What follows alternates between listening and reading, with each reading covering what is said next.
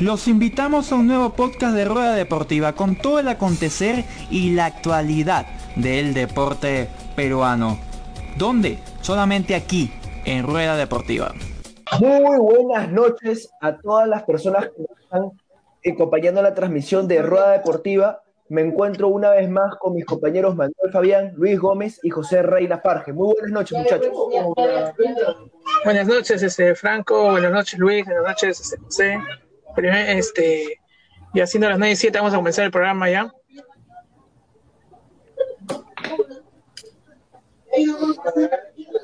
¿Qué tal? Buenas noches chicos, ¿cómo están? Bienvenidos a un nuevo programa de Radio Deportiva. Eh, es un placer estar nuevamente con ustedes. Y bueno, no tenemos temas bastante interesantes. Eh, hoy tuvimos una jornada bastante movida del día 1, sobre todo eh, hablando de los dos punteros de la liga, Sporting Cristal Alianza Lima, tuvieron partidos bastante peculiares, cada uno con sus características específicas. Eh, me gustó mucho cómo eh, se tornó Sporting Cristal el día de hoy. Y bueno, antes que nada, quiero saludarlos a ti, Franco, Manuel, nuevamente darte la bienvenida al público y a mi compañero Luis Gómez, que espero que pueda estar durante todo el programa. Veo que tiene una conexión estable y quiero saludarlo después de mucho tiempo. ¿Qué tal, Luis? Bienvenido al programa. Hola José, ¿qué tal? Buenas noches. Manuel Franco, buenas noches a toda la gente de, de Rueda Deportiva que ya se empezó a conectar con nosotros para un programa más. Como tú lo dijiste, José, fue una tarde muy movida, muy movida eh, para los dos clubes de la Liga 1 que están peleando ahí arriba, más que todo en el acumulado, porque si Alianza llega a pasarlo de campeonar, creo de que vamos, va a ir por un buen camino va a evitar, al parecer creo que, que evitaría jugar el, playoff. José, o si alguien ahí me lo puede confirmar, por favor. Y lo de la Champions, pues eh, una vez más lo demuestran de que no hay ningún favorito en este tipo de partidos, ¿no? Lo vimos con el PSG, el Real Madrid, les soy franco, pensé de que el Inter se lo llevaba fácil, pero sacó esa pinta de campeón que tiene el equipo merengue y se quedó con una victoria y se quedó con una victoria pero totalmente sensacional como diría el gran Mario Lature no pero bueno empezamos con el programa. No sé cómo vamos a empezar Franco dale bueno, Luis, les explico a todos, a los que recién se están conectando con nosotros en Rueda Deportiva y los que por primera vez están con nosotros. El programa, como ya saben, se va a dividir eh, por tres bloques. En el primer bloque hablaremos del torneo peruano, vamos a hablar de los análisis que pasó eh, con los partidos de Sporting Cristal versus la UTC, también Alianza Limo versus Cusco, Melgar versus Ayacucho, y vamos a tener un pequeño análisis que se espera entre Universitario versus, versus el Muni el día domingo. En el bloque 2 vamos a hablar acerca de las eliminatorias y peruanos en el extranjero. Eh, los temas que vamos también a ocupar en este bloque 2 son Dulanto la selección, derrota de Cruz Azul con Yotun, buen momento de Aquino en América, en México, y final de Seattle Sanders, Reed Díaz versus León Ormeño. En el bloque 3 vamos a, vamos a hablar acerca de fútbol internacional, vamos a hablar de la Liga de las Estrellas, la orejona deseada por todos los clubes del mundo, la Champions. Vamos a hablar acerca que también qué es lo que pasó con el PSG, el Dream Team. Vamos a empezar con el bloque 1, muchachos, si les parece, vamos a hablar acerca del torneo peruano. Análisis del partido de Sporting Cristal contra el UTC. Eh, ¿Qué tal lo vieron? Vamos a empezar de esta manera. Primero va a conversar Manuel. Al parecer, este, nuestro compañero Luis tuvo problemas de conexión, entonces ahí lo vamos a dejar al último si es que se puede conectar. Y luego va nuestro compañero José Reina Farge. Entonces, primero tú empiezas, Manuel, y luego José te dará eh, su respuesta. Adelante, Manuel. Gracias, Franco. Uy, hoy día Cristal goleó 6 a 1 a UTC, resultado este, inesperado, porque UTC está comenzando a caer. Es hace cinco fechas que UTC no, no perdía. Imagínate, 6 a 1 yo vi el partido, el primer tiempo va 3-0. Y, y jugando sin Tábara, este Sporting Cristal está haciendo unos buenos partidos. Y más que todo, Riquelme, eh, hablábamos el, el anterior programa que Riquelme era un delantero que no daba la talla, pero hoy metió, hoy, anotó.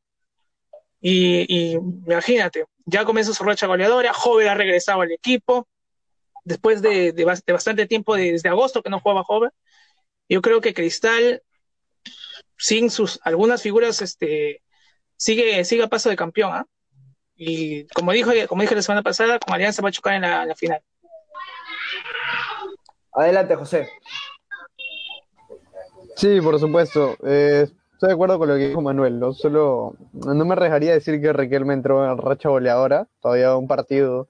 Y sinceramente, a estas alturas yo creo que sigue siendo excepción, ¿no? O sea, marcar un gol eh, faltando cuánto, cinco fechas para que acabe el torneo eh, fue, una gran decepción, ¿no? Lo trajeron para jugar Libertadores, Sudamericana y pues en ninguno de los dos torneos fue figura, ni siquiera creo que participó en más de dos partidos consecutivos de cada uno de esos torneos. Entonces, definitivamente fue una mala inversión y si es que Cristal estuviera en la potestad de poder eh, traer otro delantero de mucho mayor jerarquía para la siguiente temporada, pues definitivamente tendría que hacerlo. Eh, lo que tengo entendido es que el grupo Innova no va a invertir más en fichajes estelares en cuanto a, fichajes grandes se refiere para el Club Sporting Cristal y que están apostando por las canteras del fútbol, que me parece bien, ¿no? O sea, es un proyecto a largo plazo, ¿por qué no? Y vamos a ver qué tal le funciona. Quiero ver la temporada que viene con Sporting Cristal. Sobre todo tienen un entrenador que se adecua a este tipo de proyectos que Roberto Mosquera sabe lidiar con proyectos a largo plazo y vamos a ver qué tal, qué tal le, funciona, ¿no? En cuanto al partido de hoy, eh, yo creo que un tiempo terminó sobrando. Eh, Cristal jugó a liquidarlo en el primer tiempo, definitivamente. Como lo decía Manuel, estaba 3-0 por arriba. Creo que terminando el primer tiempo ya se sabía que Cristal iba a ganar. Eh, UTC no tuvo ningún tipo de reacción. Y eh, UTC salió en el segundo tiempo sabiendo que ya había perdido el partido y bueno, Cristal salió a completar los otros 45 minutos porque más acción eh, no hubo, ¿no? Eh, lo que tú dices, la vuelta del gol de Riquelme y bueno, se repartieron los goles, ¿no? Muy buen partido de Ávila, el mejor creo que hasta ahora, dos goles, mucha movilidad lo vi. Ah, en los partidos anteriores lo había visto fuera de forma, pero esta vez creo que sí lo he visto a la altura. Eh, vi que podía ser un jugador de jerarquía que te daba bastantes cosas, bastante, eh, bastante movilidad arriba y creo que se ha complementado bastante bien con eh, la nueva cabeza que, mm, bueno, ha sido parchada, ¿no? La de Elisa, hoy jugó Riquelme y Ávila juntos. Entonces me gustó este tridente ofensivo, pero de todas maneras, este Sporting Cristal es muy volátil, o el campeonato en sí es muy volátil, ¿no? La fecha pasada o hace dos fechas me parece que vimos a eh, Sporting Cristal sufrir con la Universidad San Martín de Porres que no ha ganado ningún partido en toda la fase 2 y hoy lo vemos golear a alguien que viene de ganar cinco partidos consecutivos o de no perder cinco partidos consecutivos, o sea, eh, es bastante relativo, ¿no? Definitivamente Cristal tiene las herramientas para poder eh, llevarse el campeonato, pero hoy por hoy, que lo vamos a hablar más adelante, vi Alianza con cualidades más compactas y con un presente más regular. Sporting Cristal me parece que es muy bueno, definitivamente eh, te puede complicar y es uno de los equipos más completos del torneo. Pero siento que la idea de Alianza es una y va, va firme con, con esto. Y lo bueno es que tiene muy pocos errores. He notado que tiene muy pocos errores. Así que eso es excelente y yo creería que de verdad Alianza y Cristal tendrían que jugar la final. No son los dos mejores equipos del campeonato. Dale, Franco. Ustedes han mencionado a, a Daniel Riquelme. De hecho, he estado escuchando todo lo que ustedes han dicho. Eh, estoy de acuerdo, pero yo hubiera dejado a Riquelme a pesar de haber anotado en banca, porque Percy Lisa yo lo veo un poco más compacto, porque sabemos que Daniel Riquelme recién se está incorporando con la camiseta cervecera. Entonces yo le hubiera dado un poco más de tiempo a Percy Lisa, porque ya creo que se logró conectar un poco más con sus compañeros, es un poco más activo, no solamente te marca goles de, con, la pierna, sino también le gusta jugar con la cabeza. Entonces yo Percy Lisa en un, en un futuro no, eh, cercano, ya podríamos estar hablando de cercano porque Daniel Riquelme para mí en cualquier momento se va a ir, este, podrían no solamente tenerlo como titular en el, en la, con la camiseta cervecera, sino también podría ser este, un buen delantero eh, para los del Tigre Gareca. Eh, pero eso lo podríamos hablar más adelante, es lo que yo creo, ya que este Percy Lisa para mí es un jugador, un delantero que es para mí el más completo que tenemos en jóvenes hasta ahora. No sé si alguien eh, discrepe conmigo o están de acuerdo. Es que claro, ¿alguien se conectó? Sí, eh, Luis, Lucho, ¿ya nos escuchas bien? Sí, sí. Ya, sí, sí, sí, Hemos estado hablando, hemos estado hablando este, del análisis del partido de Sporting Cristal versus UTC. Eh, antes de que yo diga lo que yo pienso, eh, con los comentarios que ya he estado dando previamente, quiero que tú me digas tu análisis. ¿Qué tal te pareció el partido? No, el partido creo de que ya ahí Manuel y, y José ya dieron todo el resumen. Sporting Cristal es un equipo de que creo de que le costó asimilar la, la, la desclasificación en la Libertadores cuando quedaron eliminados, la eliminación, le costó asimilar un poco, le costó recuperar a muchos jugadores. Creo de que ahora es el momento de Canchita González, un Canchita González que vemos de que está siendo que el comanda eh, la volante del equipo cervecero junto a Calcaterra. Y bueno, voy a tocar un punto que lo dije a inicios de año, creo que José lo va a recordar mucho, de Lisa. De ese jugador hablando. No le tenía fe, ¿ah? Luis sabe, Luis sabe que no le tenía fe. Aposté todas mis fichas por Lisa, todo aposté por Lisa, de verdad, incluso desde la temporada pasada. Dije, Lisa es el jugador que Roberto Mosquera tiene que explotar. Y hoy día, qué golazo que se mandó. Me hizo recordar mucho, ustedes me van a tildar seguramente de loco, pero me hizo mucho recordar a, a Henry, cómo, cómo ponía el cuerpo y cómo, cómo las ponía, pero tan delicadamente eh, al ras en el palo del arquero. Fue un golazo. Lo de Riquelme que lo supo esperar Mosquera, al parecer está recuperando el nivel que tanto se habló de este jugador argentino. Esperemos por el bien de, Sporting Cristal y más que todo de la liga peruana para que tenga un realce, porque es un jugador que vino a aportar, más no a hacer una carga más para Cristal. Esperemos de que Cristal siga por ese mismo camino. Mosquera es un entrenador que sabe cómo, cómo manejar este tipo de casos que vino eh, atravesando Cristal ya agarró nuevamente ya la, la, la chispita, el gusto de, de, ganar. En dos fechas, diez goles. Epa, se vienen pero fuerte. Y Alianza Lima no puede, no puede, pero no puede caer. Cristal todavía tiene un partido más, si es que no me equivoco. Le queda todavía juega un partido más que los demás equipos. Las cosas se pueden acortar o como que también se pueden distanciar. ¿no? Esperemos de que estas dos derrotas del cuadro bajo Pontino no les hagan creer de que ya nuevamente van a ser los campeones, que sigan por la misma senda, porque también hemos visto Cristal que se recuperó, pero también rápidamente se cayó. Ojo eso también. El campeonato peruano parece chiste a veces cuando vemos las propagandas, es el campeonato más duro del mundo y hasta el último le puede ganar al primero. Pero bueno, dale Franco. No, sí, Lucho, eh, antes de que tú te conectaras, eh, para que nos dieras tu opinión, yo he estado hablando acerca eh, de Daniel Riquelme, que no lo veo a un buen nivel, a pesar de que este, sea un buen goleador y aportó mucho para la selección cervecera. Ahora, lo que yo he estado hablando de Percy Lisa, para mí es uno de los más completos que tenemos en la liga peruana y posiblemente podría ser uno de los fichajes para el Tigre de Reca en un futuro cercano ya que yo lo veo con muy buena actitud, le gusta este, meter goles de cabeza, también le gusta meter goles con la pierna, lo vemos eh, interactuando mucho con sus compañeros. Ahora íbamos este, con los comentarios este, de, José para ver si discrepaba conmigo o estaba de acuerdo, o posiblemente para que pueda tener por lo menos un cupo en la selección peruana, que yo creo que ya se la está buscando, yo creo que lo está pidiendo a gritos. Entonces, primero vamos con José, vamos luego con Manuel, y al final vamos con Lucho para ver qué, qué es lo que me responden, si están de acuerdo o no.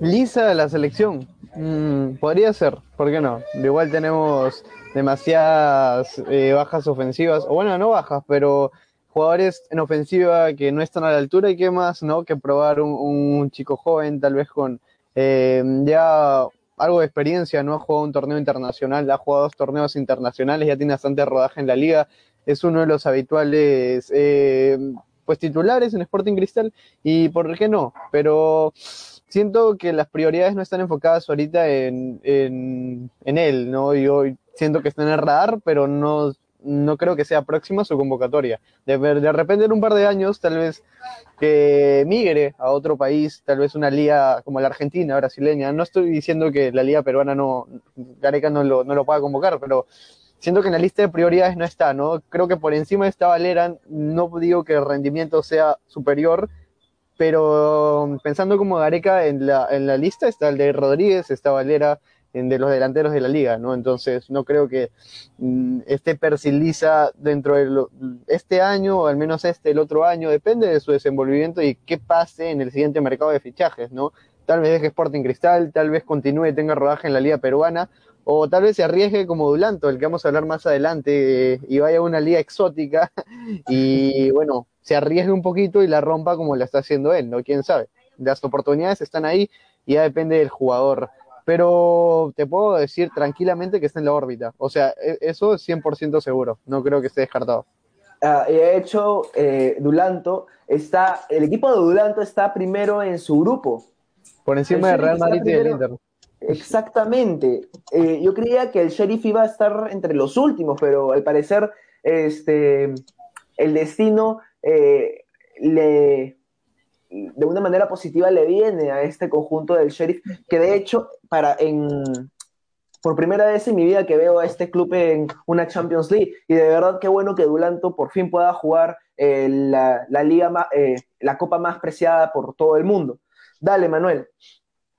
Sí, lo que yo creo es que Persiliza está, como tú dices, la selección ahorita no por el tema de que estamos apretados con el tema de que necesitamos puntos, ya en este momento ya no es tema de probar jugadores, sino ir con todo de arranque, porque sabemos que un error nos va a costar la, eliminación para no clasificar al mundial.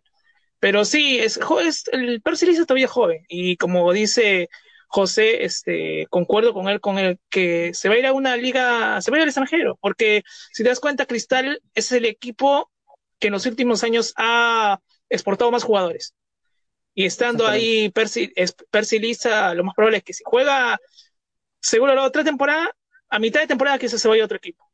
No me gustaría que se vaya a Arabia Saudita, a China, sino una liga competitiva, pues como Argentina, Uruguay, para que agarre, cancha, obviamente, de, porque puedes jugar bien acá en la Liga Nacional, pero te vas al extranjero, mayormente lo, lo que pasa es que llevan los jugadores y siempre son suplentes nunca juegan, juegan un minuto, dos minutos o los últimos, en el segundo tiempo y no es así, pues si un jugador va al extranjero es para que juegue, para que sea este, no figura, pero sea, esté en el 11. Pero sí, me gusta cómo juega Lisa, eh, me gusta más Lisa que este Valera, lo dije en, en el programa pasado, y yo creo que con el tema de Riquelme, es un jugador que, que no sé, como que Cristal pensó que iba a dar del todo, pero más que todo creo que la edad, la edad le está pasando factura. Y es casi con el tema de universitario con el jugador Gutiérrez, que lo contrataron y no, no dio la talla. Es lo mismo, prácticamente. Eh, el único club que creo este año, que el año pasado fue, hizo lo peor en tema de, de, compra de jugadores, fue Alianza Lima, que ha fichado jugadores que tiene un equipo hasta para poder armar dos equipos. O sea, tiene piezas de recambio. Cristal también tiene piezas de recambio y ahí tiene, tiene Lisa. Y como te digo, para, para sí, Gareca lo tiene en la órbita, como dice este José, lo tiene en la órbita, pero ahorita no. Yo creo que pasando el tema de las eliminatorias, todo eso, cuando lleguen a los partidos amistosos, yo creo que ahí puede ser que tenga una oportunidad, un amistoso. Ahí. Listo. Eh, Luchito, antes de que vayamos con tus comentarios, eh, me gustaría mencionar a nuestros auspiciadores. ¿Quieren saber qué se siente viajar seguro? Contraten a Global Assist y les asegurarán un viaje placentero. Hagan eh, consultas y reservas a los números que ven acá abajo en pantalla. Dale, Luchito. Sí, sobre lo de Lisa yo también concuerdo con ustedes, muchachos. La oportunidad de Lisa, más que todo, le podría llegar en una fecha FIFA, en un partido amistoso, como dice Manuel. No, está siendo un jugador que se está mostrando ante ya no el medio local, sino el medio internacional, Lisa, porque ha hecho muy buenas actuaciones en lo que es Copa Libertadores. Lisa, creo yo, de que tiene un muy buen técnico que lo va a saber llevar, lo va a saber aconsejar cuando le lleguen las ofertas. Estoy muy seguro de que Lisa ahorita debe tener entre dos o tres ofertas ya fijas, fijas, ya llegadas al club, porque se lo merece, pero no lo veo tampoco en la selección. De que esté en la órbita del profesor Ricardo Gareca, para un partido de eliminatoria, no, no, no, no. Tampoco, porque antes de él está Valera, Ormeño, Guerrero, el mismo Ruiz Díaz, ya ni qué decir eh, Guerrero y La Padula, si es que se llega a recuperar Jefferson Farfán, incluso el mismo Aldair Rodríguez, si es que nos basamos en el pensamiento Gareca del, que siempre él va a priorizar eh, el grupo, ¿no? Lisa no estaría ahorita en la prioridad de Gareca. José lo dijo, en unos dos años, tal vez, pero esperemos de que sea menos, para que ya vaya conociendo qué es estar con una selección mayor, Lisa, ¿no? En el tema de Riquelme, Manuel, creo de que le está pasando lo mismo que le, que le está pasando eh, a Gutiérrez. Es la mochila muy grande, muy, pero muy grande, la de Herrera en cristal. Por favor, creo de que van a pasar y van a pasar años y no va a llegar alguien como, como Herrera, un 9 como Herrera en cristal. No lo veía desde el tiempo de, de Luis Alberto Bonet hasta del mismo Sergio Leal, ¿no? Que no era un 9 fijo, sino que se, que se que retrocedía un poquito más fuera del área, Sergio Leal, pero bueno, era, era un grande, era un grande definiendo. Lo de Gutiérrez creo, la U hizo muy mal, pésimo, pésimo entre los Gutiérrez y en seguir manteniéndolo todavía. Esperemos por el bien de Universitario de Deportes que el deseo de Jonathan Dos Santos, porque él desea mucho también volver a Universitario de Deportes para la próxima temporada, eh, el profesor Gregorio Pérez también lo quiere a Jonathan Dos Santos, está en el Querétano de México, y bueno, Alianza, muchos dicen de que se armó un, equipo para segunda división, pero yo siempre lo dije, ahí está José, no me va a dejar mentir, Alianza ha contratado para subir rápidamente a primera división. Jairo Coche es un jugador de experiencia, es un jugador con mucha experiencia. Lo trajo a Barco para jugar la segunda división. Y Barco está demostrando de que la primera división de Perú no le quedó grande, incluso se pasea, se pasea y hace lo que quiere. La Cerda, las veces que le ha tocado estar, es un jugador que rinde Alianza Lima. Zorrito. Zorrita Incluso Zorrito, imagínate. Incluso, Y mucho se decía de que si Farfán jugaba o no la segunda división, y creo de que Farfán en una entrevista lo dijo, de que ya estaba hecho para que él también juegue la segunda división con Alianza Lima, ¿no? Pero bueno, es el fútbol peruano, es un fútbol loco, un fútbol que nos apasiona a todos, creo, que nos gusta a todos. Es el campeonato más duro del mundo, como, como lo titulan, ¿no? Pero esperemos de que siga así, porque está muy divertido. Creo que hace mucho tiempo no veía eh, Alianza Cristal, un equipo trujillano de provincia, de Lima, que estén ahí peleando a la palestra. Y me parece muy bien por el fútbol peruano. En realidad están dando mucha batalla, mucha batalla, mucha batalla están dando. Bueno, muchachos, eh, ya cerramos el tema del análisis con Sporting Cristal y UTC. Ya veo que se metieron a Alianza Lima, así que vamos a discutir el partido que disputaron eh, con Cusco FC. Este, Luchito, ¿te parece si tú empiezas luego vamos con Manuel y al último a eh, José. ¿Te parece? Alianza. Alianza es un equipo que está demostrando, creo, por qué está puntero en esta segunda etapa de, del campeonato. Muchos criticaban eh, a Bustos cuando llegó a Alianza Lima. Le dieron duro, le dieron. No le, no le, no le daban los resultados que, él quería, ¿no? Pero tampoco eran resultados eh, desagradables. Eran empates, triunfos, empates, triunfos. Solamente perdió una sola vez, que fue contra Sporting Cristal. ¿No? Pero después vemos un Alianza Lima que se mantiene en un, en un muy buen rendimiento, pero me preocupa mucho en estas últimas dos fechas.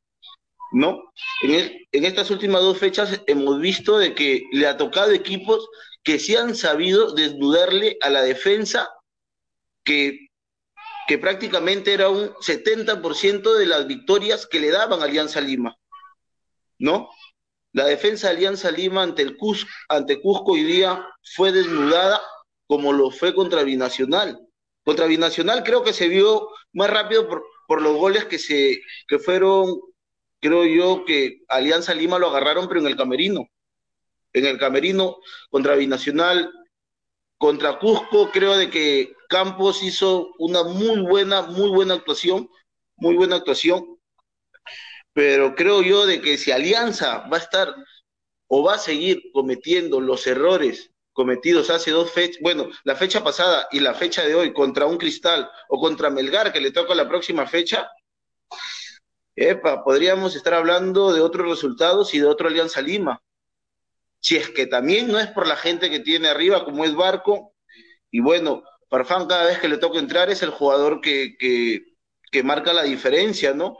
En el segundo gol de Alianza del día de hoy, vimos cómo Farfán aguantó la pelota le da el pase, eh, si es que no me equivoco, fue a Concha o a Lagos, y le manda el centro para que Barco prácticamente haga el gol solo, ¿no?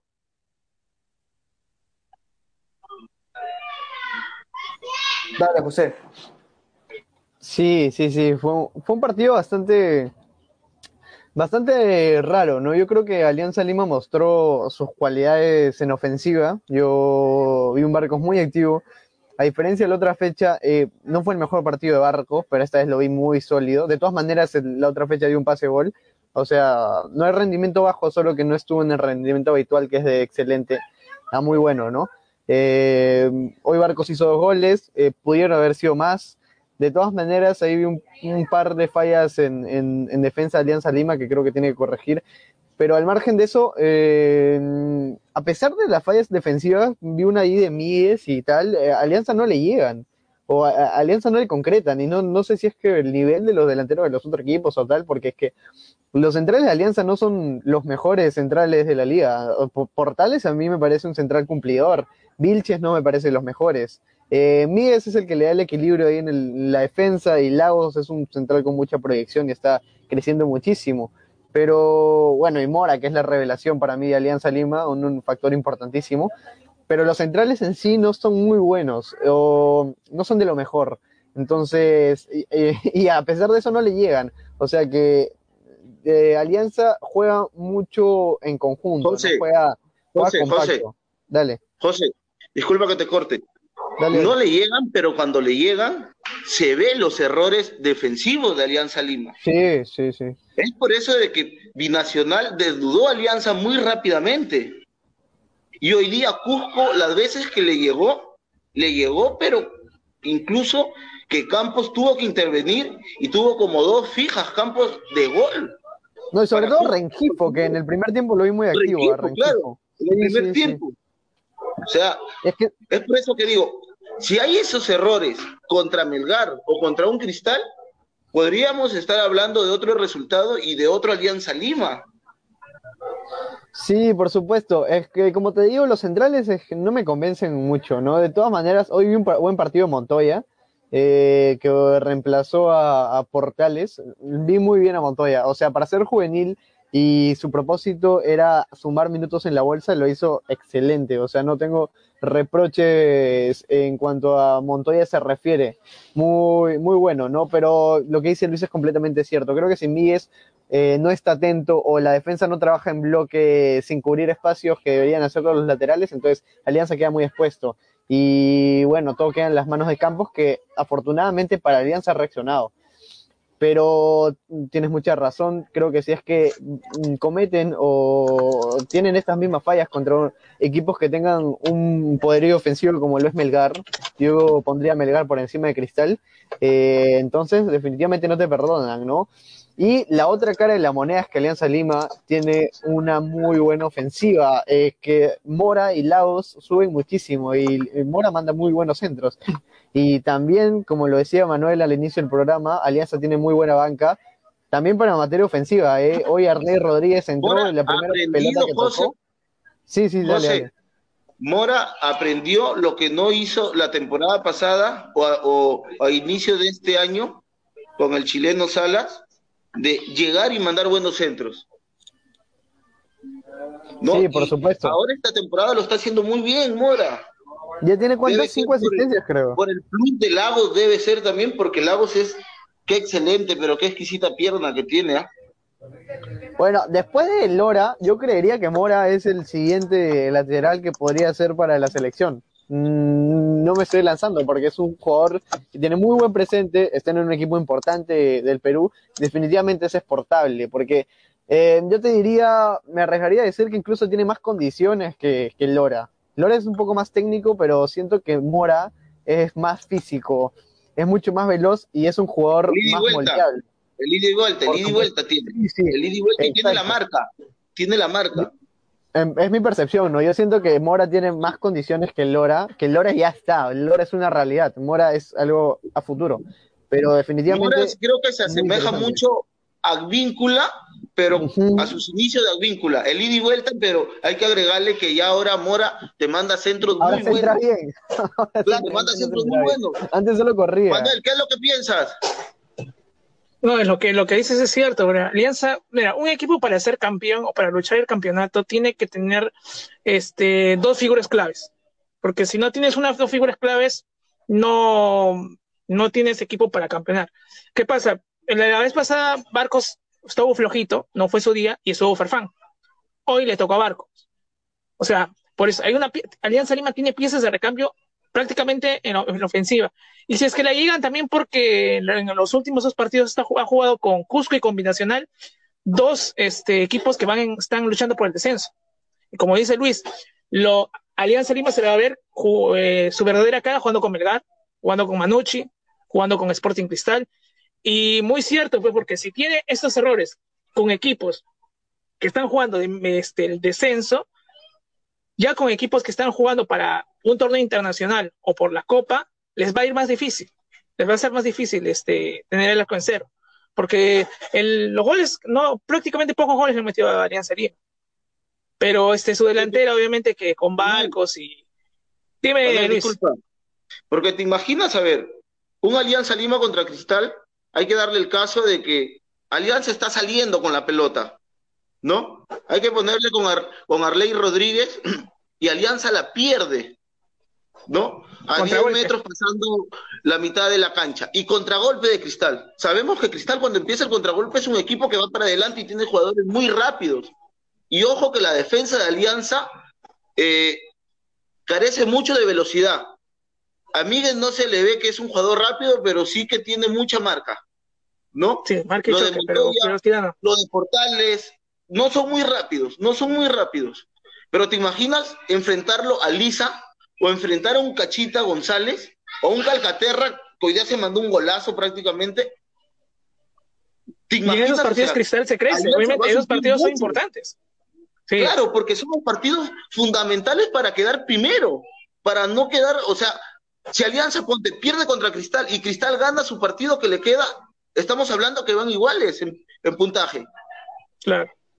Dale, Manuel. están, porque están parejos, tienen, como tú dices, tiene un partido menos. Y Alianza Lima no tiene, como dije el programa pasado, no tiene que confiarse en nada. Son, faltan como seis fechas, cinco, seis fechas creo que faltan.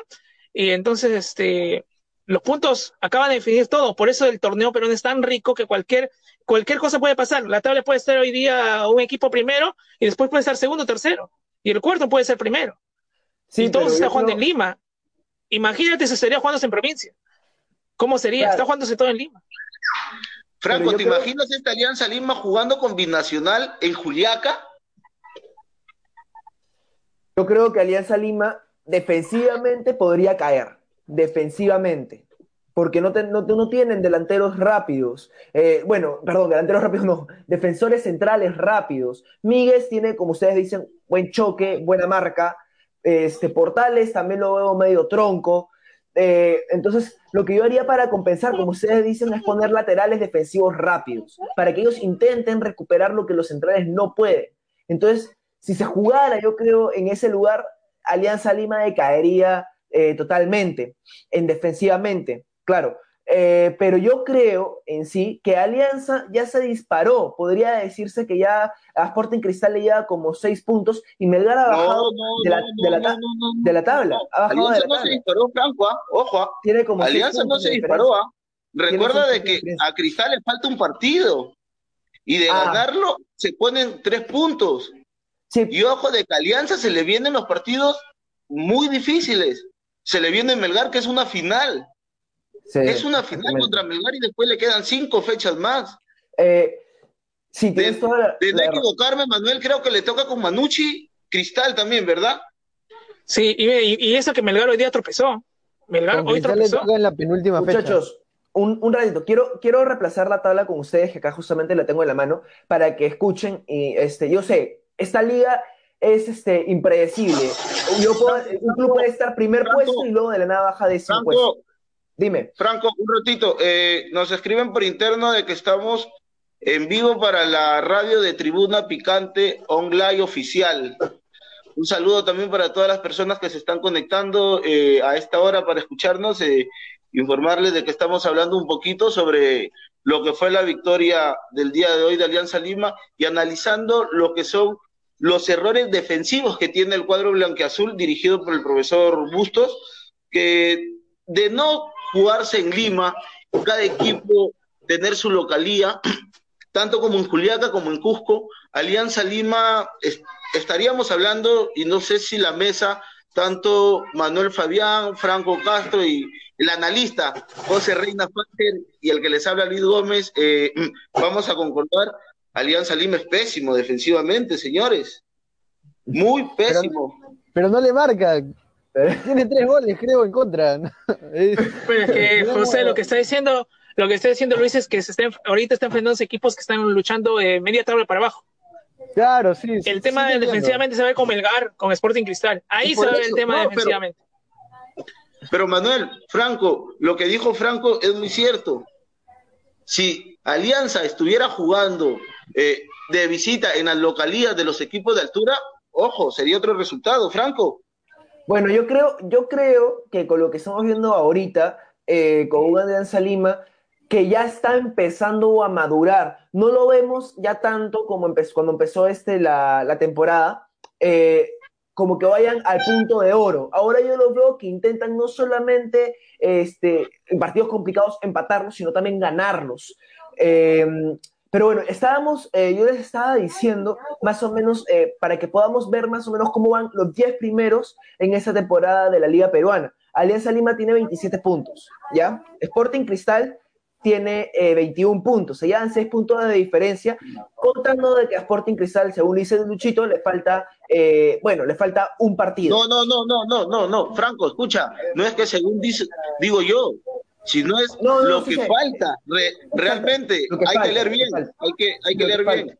Sí, lo, que, fa- falta que son falta- un partido más para Cristal, de, de ganarlo se queda a tres puntos, Alianza pierde, Cristal gana, ojo, qué bonito que se pone el campeonato. Cuidado. ¿Y se imaginan si gana la U?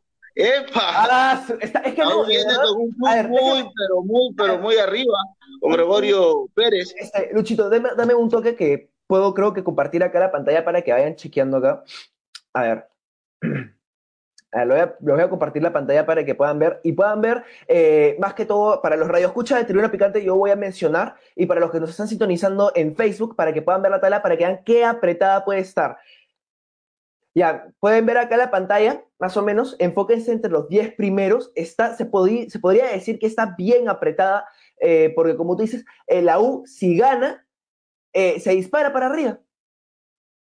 Alianza Lima tiene 27 puntos, Sporting Cristal 21, Melgar 19, Cajamarca 18, Carlos Manucci 16, Porboy 16, el Deportivo Municipal tiene 14, el Cienciano 14, Universitario de Deportes 14 y el Cantolado está en el, entre los 10 prim- en el último de los 10 primeros con 13 puntos. Qué bonita está esta liga peruana porque cual- cualquier cosa puede pasar. Alianza Lima en cualquier momento podría decaer.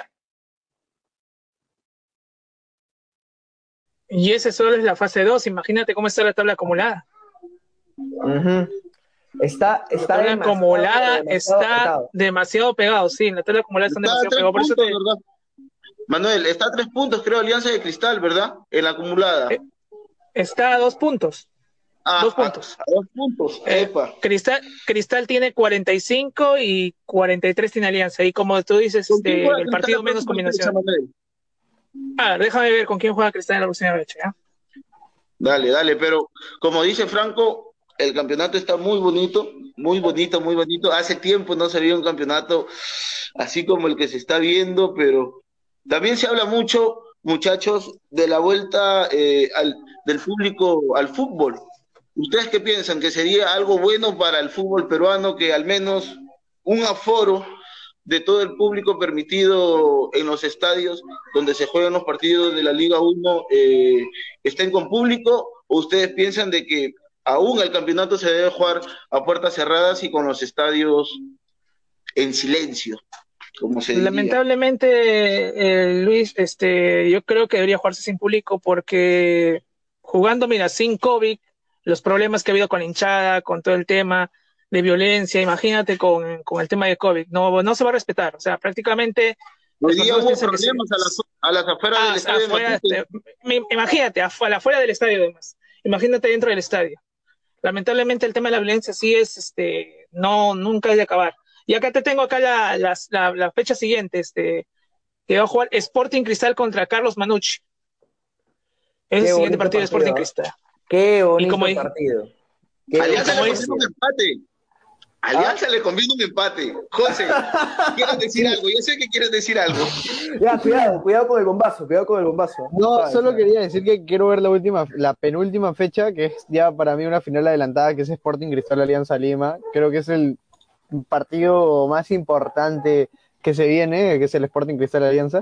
Y nada, me gustaría verla porque de ese partido, bueno, de acuerdo a cómo se vayan moviendo las cosas en estas últimas fechas, se va a ver quién es el que está, está mejor, ¿no? Yo siento que Alianza está mejor, es una percepción. Eh, pero Sporting Cristal también tiene lo suyo, entonces me gustaría ver mucho, igual es impredecible, ¿no? No se viven con tanta emoción como un clásico, pero es un partido importante, eh, yo lo llamaría así. No sé qué, qué opinan ustedes. Ojo, yo creo, yo creo que también Alianza Lima, Alianza Lima versus Universitario de Deportes, viceversa, Universitario de Deportes contra, contra Sporting Cristal, Alianza Lima contra Sporting Cristal, podría decirse que son clásicos, son partidos, como dicen, importantes. Se podría decir como un Real Madrid-Barcelona, un Barcelona-Atlético de Madrid, o este. No, no, no, no, no, no, no, Es lo que yo pienso. Este señor ya lo mandó ya. Es lo que yo pienso.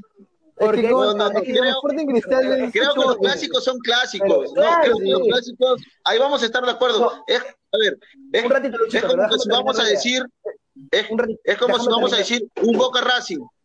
O sea, no, el clásico en, Argentina son partidos Boca River, claro. Alianza U, Barcelona, Real Madrid, o sea, yo sé, pero es un partido a lo que me importante, refiero, Alianza punto, Cristal. Mi punto era que son partidos importantes, que se viven como clásico, o me vas a decir que no. En realidad no. Ahorita, ahorita sí, por la posición de lo, por la posición de los equipos. Normalmente... Claro, pero vivirlo como un clásico, creo de que si tú, tú le preguntas al hincha si le duele perder contra Cristal, como si perdiera contra la U, creo que el hincha te va a decir no, aguanta un poquito. Perder contra la U es como que todo el año me van a dar con palo, pero perder contra Cristal es como que se puede manejar un poquito las cosas, ¿no? Pero bueno. señor Ruiz, está ninguneando a Cristal. Está ninguneando a Cristal, señor Ruiz. No, no, no, sí, no, sí. no, Lo veo así, los hinchas se van a molestar, señor Ruiz. No, no, no, no, no, no. Ojo, ¿Qué, hay hinchas? Ojo, el señor, el señor José Reina Farger sabe de que para mí Cristal, ahorita y hace mucho tiempo, y yo lo he venido diciendo, es el mejor equipo en el Perú. De hace 10 Sí, años. eso sí. De lejos, de lejos, de lejos. Pero si tú a mí me preguntas si es un clásico, yo lo, yo, yo en lo personal no lo veo como un clásico, un Alianza Cristal. Entonces, ¿cuál es el No clásico, de Cristal, Luchito? El clásico de No Cristal tiene, Guadalajara. no tiene clásico Cristal. Puede ser con el Sporting Cristal no tiene Tabaco. clásico. No sé, quién sabe. Cristal no tiene clásico. A ver, te hago la pregunta. ¿Cuál es el clásico de Cristal? No sabría responder. No, no sé. Es que, Es que no tiene No, rival. Es que no tiene rival, por eso. Es que ya, Pero pero bueno. escúchame, si te pongo ahorita Alianza Lima, el mejor club hasta ahorita del Perú, por lo que se está viendo. ¿Tú qué me Es que responderías? no. Es que no. ahorita, que- actualmente, viendo no, el nivel de es Cristal. que, a ver, acabo de decir de que Cristal es el mejor equipo, de lejos. De lejos, es el mejor equipo. Pero si me preguntas, ¿de la Liga 1? Sí. Pero si vamos a hablar, mejor equipo, no. Cristal es un equipo ya base que se conoce. Mientras que Alianza es un equipo nuevo, recién que, que los resultados están positivamente. Porque si Alianza tuviera los resultados negativamente, todos estuviéramos hablando de qué sirvió que venga Farfán, de qué sirvió que venga Barco, de qué sirvió que tanto jugador. Por favor, señores. ¿A ti te parece Alianza un buen equipo, Franco? El mejor equipo del Perú. Mm, ahorita. Mejor, los mejor, mejor, no, sí. mejor, o sea, Quiere Ah, esperar, quiere esperar a ver quién campeona. viéndolo- Viéndolo críticamente, estoy contigo, Luchito. Pero mi corazón le pertenece a otro club. No, es que, es que acá no estamos viendo Tienes porque razón, tienes a razón. quién le O sea, pertenece el críticamente, corazón. críticamente, No, porque críticamente, acá creo de que estamos contigo. hablando de un Críticamente, panel. Sí, sí, de analíticamente, analíticamente Pero bueno. concuerdo contigo. Cristal Creo de que el, club- el el mejor tema club. de la Liga 1 quedó fijo, quedó zanjado. Vamos Sí. al tema de la Champions League, que está muy picante, también está muy bravo. Sí, pero El un- Milan, un cómo se quedó, me hizo recordar esa final, Milan-Liverpool, pero bueno. Franco, ¿hay auspiciadores? Bueno, mencionarles de nuevo que si quieren viajar seguros y tranquilos, contraten a Global Assist, que ellos se encargarán de que tengan un viaje placentero, con consultas y reservas a los números que ven aquí abajo.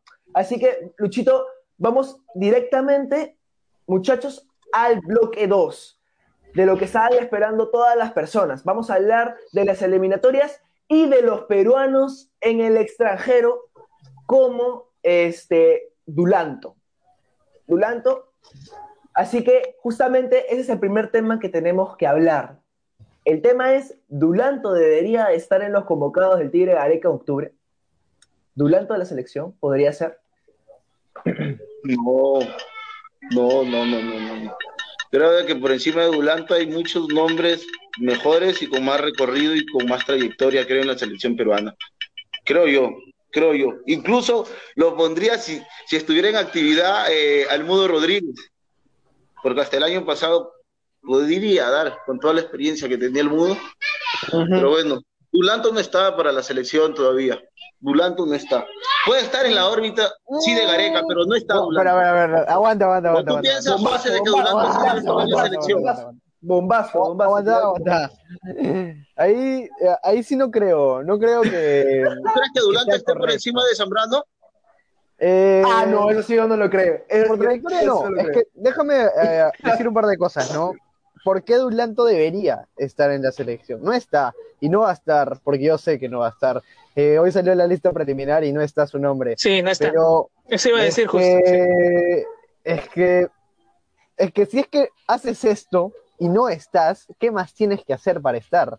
Es el, o sea, es que estás- José, Espera, espera. el pensamiento de Areca. No, yo te entiendo. Por eso te digo, no va a estar, no, no va a estar en, en poco tiempo. Y si es que se mantiene a este nivel, tal vez pueda acelerar eh, su llegada a la selección. Definitivamente esta fecha ni todo este año creo que va a estar. Así que es así de la realidad, muchos lo piden. Eh, la selección peruana es el equipo que más le marcan en eliminatorias, tiene la peor diferencia de goles, no marca y le hacen muchos goles. Está a un punto de, de estar con, como Chile y bueno, eh, ya esa historia la conocemos, pero vamos a hablar de Dulanto. Tres cosas. Tres cosas. Eh, Gareca dijo en algún momento de su carrera en el Perú que él convocaba a los jugadores que se encontraban en su mejor momento. Si este no es el mejor momento de Dulanto, no sé, tiene que jugar en el Real Madrid para que sea el mejor momento de Dulanto. Uno, número dos, es el peruano con más continuidad en el extranjero. O sea, ese es eh, regular titular en el Sheriff, ha capitaneado su club, ha hecho un muy buen debut en Champions League, es habitual en la liga y bueno, es el que juega todos los partidos con la defensa central del Sheriff. Araujo juega medio tiempo, Abraham lo vemos entrando, Zambrano ya ni juega. Eh, ¿Quién más está? Santa María en el Atlas, que tampoco juega con regularidad. No, Y Santa tenemos- María, por favor, ya no me lo des nunca. No me Estoy lo des repasando nunca, todos los Santa centrales. María. Estoy repasando todos los centrales. Y tenemos a Ramos, que es titular con la Vallejo y sacó 6.4 de puntuación general contra Binacional. O sea, por favor. Y eh, bueno, la tercera cosa que te quería decir es que si con estos méritos, o sea, soy un jugador que está jugando en la competición más importante europea, tengo regularidad en mi club, he me he mantenido más de cinco años en el extranjero, estoy en una liga exótica, pero al final del día está jugando en la competición más importante. Si es que haciendo todo esto no llego, ¿con qué tengo que llegar? men? ¿Tengo que capitanear al Paris Saint Germain o qué cosa para que me José, José, José, José, es lo mismo que le, que le pasa a Benavente. El Claro, pensamiento de Gareca. Es el es que- pensamiento de Gareca que siempre va a priorizar el grupo. Sí, siempre sí, grupo. O sea, Luis tiene tantos razón jugadores que se merecen estar en la selección, porque hay muchos jugadores que se merecen estar en la selección. Y una cosita más, ¿Acaso o tú sea, no piensas de que Ormeño no mereció estar en la convocatoria pasada? es que hay un... Por Sí favor. mereció por rendimiento de otros jugadores, más no por su rendimiento. Recién está agarrando continuidad en el León, pero definitivamente prefiero a, Ormeño de cabeza, men. O sea, Ormeño con una pierna me da más movilidad que Ruiz Díaz. De todas y maneras, Ormeño estaba para jugar contra Brasil, no me digas que no. sí, Contra sí, Uruguay, Ormeño estaba para que vaya y choque. sí estaba, sí estaba, pero bueno, como tú lo dices, es el, el pensamiento. Hasta le mandó su indirecta a Gareca este, viendo el partido en México. Mira, Mandó por interno indirecta, nos dicen bien que Gareca es eh. bilardista. Miren, ah, por interno nos dicen que Gareca es bilardista. Bueno, Un abrazo como- para un abrazo para el gran Guillermo, para el gran Guillermo que el día de hoy estuvimos cumpliendo ocho años con nuestra cadena hermana de por vida. Oh, qué Ahí en fuerte. Bolivia. Un abrazo para Guillermo, Era productor general aquí en Perú. Ojo, no se productor general en Perú. Pero Ya, bueno, lo muchachos. último, Franco, lo último para ver, Dime, dime, para. Lo último para ya, ya cerrar y, y terminar de zanjar el tema y No dejar de- puedo creer lo que estoy escuchando. de, de matar a Gareca. Eh, yo te entiendo, ¿no? Lo, tú dijiste lo de Benavente, pusiste como ejemplo lo de Benavente, que eh, es evidente, estuvo en un buen momento, en algún momento en Dantes, eh, la Liga 1 francesa y tal, y no estaba convocado. Pero te lo puedo entender porque es que había volantes de jerarquía en el medio campo, teníamos a Cueva, tenemos a Quino, Peña y tal, ¿no?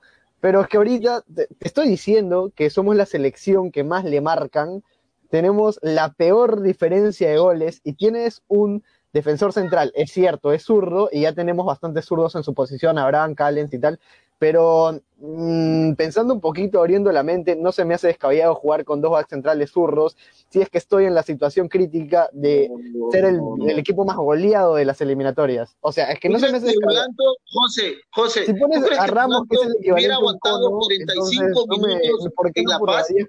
¿Cómo? ¿Tú crees que Dulanto hubiera aguantado 45 minutos en La Paz? Ojo que Dulanto ha jugado en Real Garcilaso, ¿ah? que, Sí, que es que- que Cusco Fútbol. Club.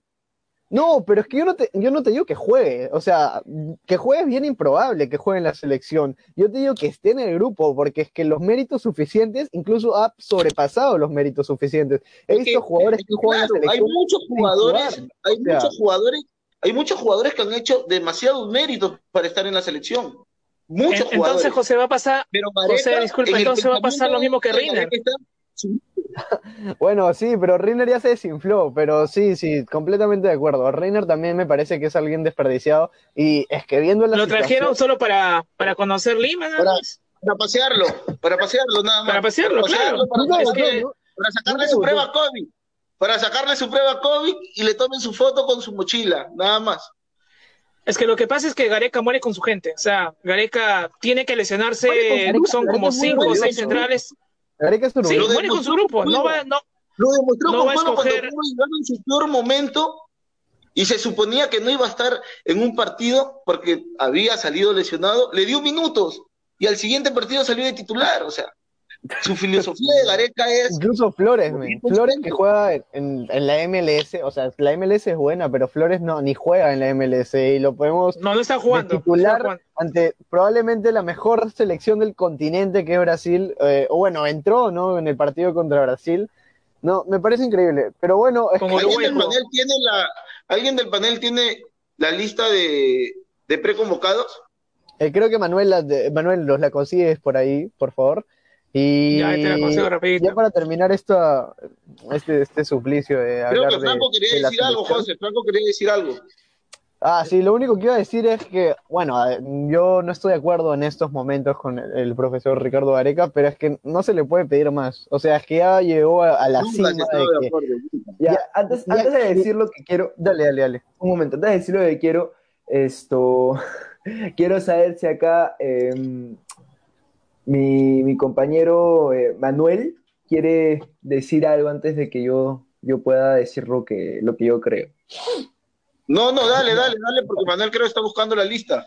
Sí, ya sí, cerraría dale, dale. Manuel Sí. Está estrenando fondo, Franco, así que está, está emocionado, Ya. lo veo ahí. Ok.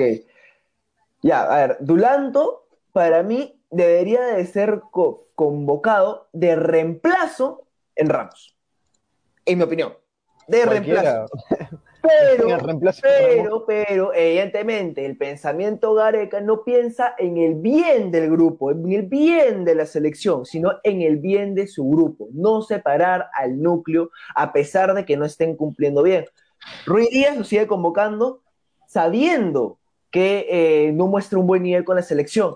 Hay algo que me dijeron y lo vuelvo a repetir porque siempre lo digo en todos los programas. De que te vaya bien con la camiseta de un club no quiere decir que te vaya bien con la camiseta de tu selección. Entonces, si no, Caso Pizarro. exacta. Mm, Bueno, Pizarro- Pizarro, yo discrepo. Pizarro- Yo también discrepo. El equipo, el equipo, el equipo no estaba hecho para Pizarro. No, y además, lo podremos- eh, un ratito, Pero es que un equipo no puede ser hecho para un jugador, pues, Franco. A es ver, que- escúchame. ¿Quieres, quieres que.? espera, No, no, mejor tema no nos Pizarro, hablamos del tema. Mejor no nos en- hablamos del tema porque No, no, José, José, a ver, a ver, a ver, a ver, a ver, a ver, a ver, a ver, José, José, José, José. Yo estoy en el mismo punto de, de, de, de, de Manuel. El equipo no debe estar hecho para un jugador. No, eso, eso, el eso jugador, no tiene que ver, claro. pero O sea, claro. lo hecho por Pizarro no se debe de discutir. No se debe de discutir. No, no, pero no, también, espera. pero, o sea, pero también hay muchas veces de que Pizarro ha mostrado el desinterés por la bicolor. Pero Sí, los pero logros, hay- lo hecho por Pizarro, lo que se ha bancado Pizarro, Muchachos, yo aplaudo y siempre lo del voy a decir de que Pizarro es el jugador bandera de Perú. Nadie lo duda. Es el actual del Bayern de Múnich. Lo único, lo único que iba a decir era que no, no me parece que no haya tenido un buen rendimiento con la selección, porque uno es el cuarto máximo asistidor de la selección, es el quinto máximo goleador de la selección. O sea, eh, si eso no es un buen rendimiento, no sé qué es un buen rendimiento. Este, O sea, No, no, no, no, no, no, no, no. Un momento, No, un José, momento, muchachos. un vamos, momento, vamos, vamos por el punto de todo lo que daban sus equipos pues. cómo, cómo él se tiraba muchas veces el equipo al, al hombro y resolvía partidos y cuando se le cuando se le necesitaba en partidos claves, en partidos importantes, no daba la talla muchas veces. No daba la Mm, talla. Sí, Y se vio discutible. reflejado, José, a ver, José, un ratito. Y se vio reflejado eh, en pantallas cuando vimos, cuando él sale, cuando él dice de que sintió un estirón y Guerrero le empezó a reclamar. Se hablaba mucho de que el camerino estaba roto. Ojo que Pizarro era nuestro líder también, ¿ah? Y Pizarro no supo, li- no supo liderarnos bien. Hay que verlo también por ese punto, José. Sí, por Pero, supuesto, pero, pero como lo hecho que- por Pizarro, o sea, yo lo aplaudo. Claro, porque Pizarro ahorita eh, es el, el futbolista que ha tenido, bueno, uno está entre los cuatro futbolistas que han tenido más participación de gol en la selección entre asistencias y goles. O sea que bajo rendimiento en una selección, en Ha sido eliminatorias, goleador no creo que, histórico no de la creo que haya sido bajo. de jugadores es que- Ganó la Es que. José, al, del- al delantero se le pide gol, pues. Y si es con la selección, pesa. pues. Claro, pero, pero si estás No es, no el es, quinto- el delantero no es un asistidor, o sea, el delantero está para meter No, gol. Claro, pero, Pero si bueno, eres el quinto goleador Franco- histórico de la selección Franco peruana, algo ¿tú que crees que decir? no es un buen rendimiento? Ya, a ver. Sabemos que este, ya para cerrar con el tema de Pizarro, para volver a Dulanto, porque creo que nos estamos desviando mucho del tema. A ver, en mi opinión, Pizarro para mí siempre va a ser un histórico, una leyenda no tanto en el Perú, sino también a nivel internacional. Ganó no, la pero ¿cómo no en el Champions. Perú? Pero ¿cómo no en Ah. el Perú? En el Perú también es leyenda, pero muchas Claro, veces Perú no solamente, ha sido no maltratado Perú. Pizarro. Pizarro ha sido muy, malta- muy maltratado por la prensa.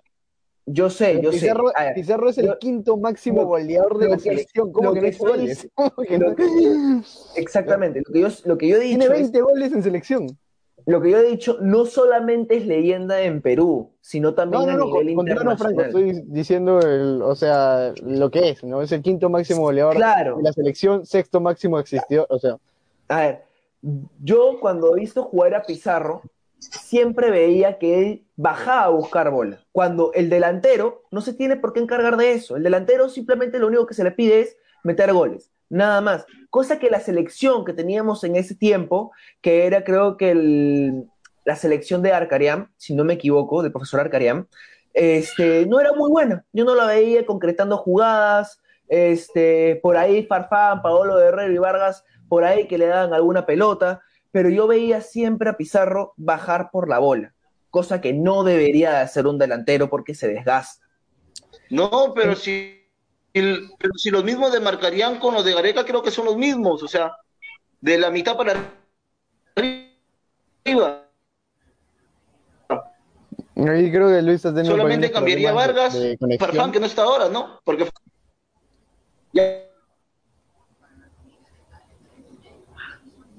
Bueno.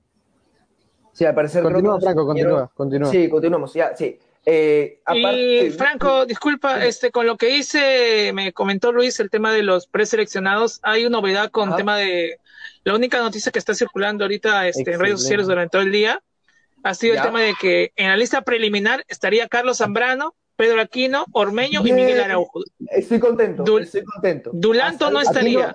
Manuel, aquí no dijiste. mira, con tal de que sí, Pedro Aquino, Pedro Aquino. Oh, excelente, excelente. Con tal de que, estoy, de que esté Zambrano, estoy tranquilo. ¿Por es qué? Que, es que sería un roche, Pe Franco, sabiendo que Pedro Aquino está jugando de titular y con el América le está yendo bien y no lo Claro, claro, mira, ¿sabes cuál podría ser, eh, ya que estamos hablando de las eliminatorias de la selección peruana, el once ideal? Tapia, Aquino en la parte de contención, Cueva como armador un poco más arriba y hacer este eh, jugar con tres delanteros arriba. Podría ser eh, Peña, La Padula y André Carrillo. Es lo que yo pienso. Y atrás podría estar Cales. Gareca tiene que jugar un 4-4-2. Gareca tiene que salir con todo. Tiene que juntar a, Guerrero y, a La Padula. O sea, tiene que salir con todo porque son los partidos importantes ahora. Yo entiendo. Ahora tienes que salir a ganar y a ganar. Como sea, tienes que ganar este partido. déjame terminar, Poruchito. Quiero, quiero hacerles una pregunta. Cales y Zambrano podría ser una buena combinación como centrales si es que sale de la preliminar y ya está en los convocados oficiales, Zambrano, podría ser este, una buena combinación, porque yo creo que Cales podría hacer que baje un poco las revoluciones. Ahí está la balanza de equilibrio que necesitamos. Podría ser una buena combinación, creo yo. No sé qué piensen ustedes, muchachos. ¿Zambrano está en la lista preliminar, Manuel? Sí, sí, Zambrano está en la lista preliminar. La información que se maneja hasta ahora, sí, sale Zambrano, Aquino, Ormeño y Araujo. ¿Quiénes son los, los, los que están en, la lista preliminar, pero en la parte defensiva? Bueno, lo, único que se me dijo, como digo, Zambrano y Araujo, es no está en la lista preliminar completa, son las novedades que han, que han lanzado durante el, durante el día, que es Zambrano y Araujo. Y como digo, Dulanto no, no le ha llegado carta, al, sheriff no le ha llegado carta. ni, ni se han comunicado con él, si a Zambrano le tocaba estar en la preliminar, creo de que va a estar en la convocatoria y va a ser fijo en, el once titular. El problema es que, Santa María se, Santa María no sería convocado. No, pero yo, conociendo yo creo que, no sería convocado. ¿ah? yo también creo que no, no, no va a ser convocado. Necesita un respiro, creo yo, Santa María, después de lo que ha pasado en la última yo, también, yo también creo que necesita un respiro. Pero bueno. Porque si entra a jugar, va a entrar con una presión. ¿Les parece una buena combinación Zambrano con Cales? Yo digo que sí. Mm. Yo digo que sí. Nunca han jugado Yo lo pondría con Abraham porque ya se conocen. Exactamente, yo voy en la misma sí, línea. Nunca han jugado juntos. Entonces a mí me parecería que tendría que ser con Abraham. Exactamente. Si es que juega Zambrano. Creo, y creo que, o sea, creo que no estamos en posición como que para hacer experimentos. Para hacer experimentos, sí. No estamos en posición. Entonces creo que lo mejor si es que juega Zambrano, como se dice, es jugar con Abraham. Aunque sería una combinación interesante poner a Cales y Zambrano jugando ¿Por qué no? Claro que sí. ¿Por qué no? Exactamente. Y, este, y ojalá que Aquino también pueda estar en la lista de convocados, porque yo creo que si está en la preliminar, como, como dice Manuel, este, ojalá. creo, creo que sí va a estar convocado, porque necesitamos alguien más de que, pueda contener, y Aquino no solamente tiene la, la habilidad de contención del rival, da buenos pases y te mete goles. Lo ha demostrado en, el, en, el, que tuvimos con Chile, lo ha demostrado también en la Copa del Mundo que puede tener una pierna espectacular como para goles de larga distancia, cosa que Tapia, a pesar de que sea empeñoso y él de hecho metió el primer tanto contra Uruguay, le falta todavía un poco más de tiempo, para mí. Porque Tapia está muy bueno como contención, eso sí no te lo voy a negar. Está en el Celta de Vigo, posiblemente el Cholito lo quiera para el Atlético de Madrid, y ahí sí suba su valor de una manera impresionante y pueda aprender más conceptos de este club histórico de España. Entonces, si está Pedro Aquino, yo lo pondría a jugar jugando con Tapia, para contener ahí el juego. Sobre todo con Argentina. pero ¿cómo hay Con Argentina es el punto. Con Argentina. Esa debería ser la combinación. No, pero, pero ahí el fijo es Tapia y Otún. El problema va a ser si es que va a jugar un 4-4-2 o va a seguir jugando un 4-5-1 como ha venido jugando en las fechas pasadas. Pero si a mí me lo preguntas, yo creo que lo ideal es jugar en la volante Tapia, Yotún, Cueva, Carrillo y arriba sales con todo a matar con la Padula y, y Guerrero, ¿no? Porque tienes que salir a ganar. De los nueve puntos que tienes en juego, tienes que ganar fijo seis. En La Paz tienes que Claro. ganar. En La Paz tienes que ganar porque es el partido importante, porque de perder en La Paz, Bolivia te pasa en la tabla. Ese es el no, para- los que estaban preguntando en los comentarios cuándo, cuántas fechas faltan, faltan siete fechas de eliminatoria. Eh, Es todo por el todo. Es todo por el todo. Sí, sí. Y Todo estamos muy abajo.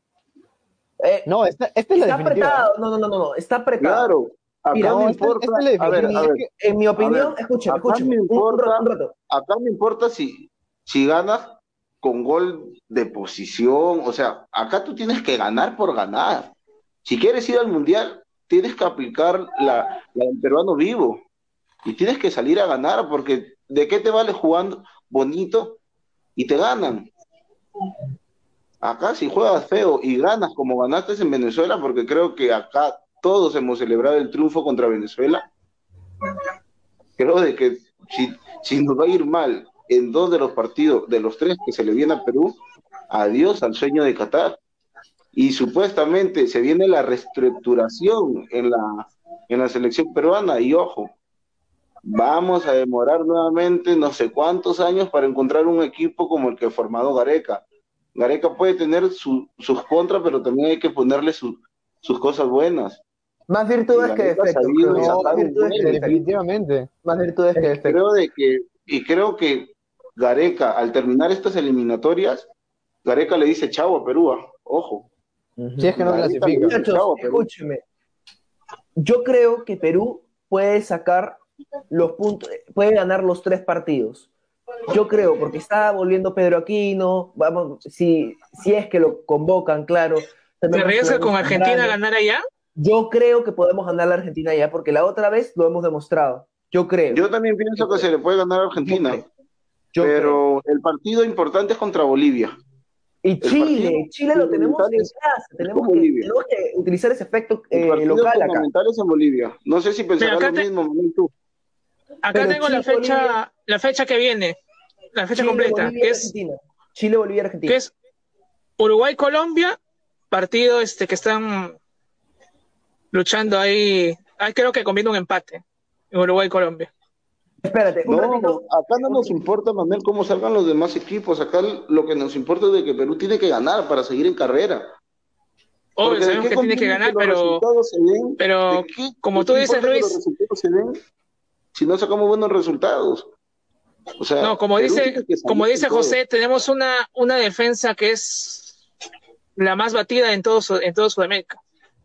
Entonces, ver los resultados del otro creo que no es malo. No debería hacerse ya, porque obviamente cada, uno- cada quien baila con su zapato, pero viendo el ritmo que estamos y la situación que estamos, también es bueno ver los resultados de, de los otros partidos.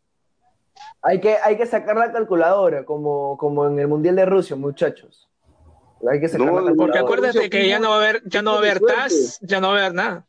Exactamente. Mundial de Rusia fuimos de suerte, nada de calculadora, fuimos de suerte al Mundial de Rusia, nada más. Mm, Sí, con una, una Eh, dosis de suerte, la verdad. O una dosis de suerte, exactamente. Pero, Nos pasó el soplo de la Rosa de Guadalupe. Es cierto, es cierto. igualito. Pero yo creo que Perú, yo creo que Perú sí podría ir al Mundial. Para mí. Creo que sí. Yo tengo fe señor, señor Franco se avienta a la piscina, pero Nadie entra la ¿ah? piscina. Nadie entra se ha la piscina. tirado Yo con creo- Argentina, que Perú le gana a Argentina. José, eh, eh, Franco, Mm. entonces tú celebrarías un gol de Perú al último minuto si es que es de mano y el VAR no le cobra? contra Argentina. Escúchame, ya sé, ya sé que va en contra, va en contra de, de lo que pienso, pero yo creo que como cualquier hincha, me pongo la mentalidad de hincha. Yo creo que todo el mundo lo celebraría. Creo, creo yo.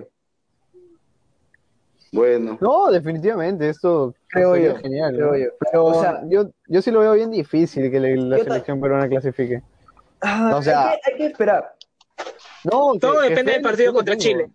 Todo depende del partido contra Chile. Pero es muy, El muy partido con Chile es decisivo. Tendría que ser Chile, una- tendría que ser estas siete fechas eh, con un margen de error de dos partidos mínimo. O sea, ojo de que Chile podría, llega decaído, ¿ah? Chile solo llega podría perder nada. dos partidos, si no, chao. Pero, pero Luis, Chile siempre se despierta con Perú. Ese es el problema. Es el problema. Recordemos Chile siempre se agarra con Perú, se despierta. Recordemos Además, el es partido que- que fueron en, en- en Santiago y todos daban por favorito a la selección peruana y la selección chilena nos pasó por encima. No, y ¿sabes qué? Si es que gana Perú, Chile está fuera del Mundial, o sea, no, no hay otra. Eso, sí, sí, sí, sí, sí, sí, sí, eso sí. Y la, Y es- y la y- gente no está contenta con, con el entrenador chileno, con Lazarte. Obvio, nadie quiere Lazarte. Es un entrenador que no arriesga. Pero bueno, y ese es el gran problema, pues, con el tema de Zambrano, porque los chilenos, ven- si Zambrano va de titular, los chilenos van a buscarlo, lo conocen.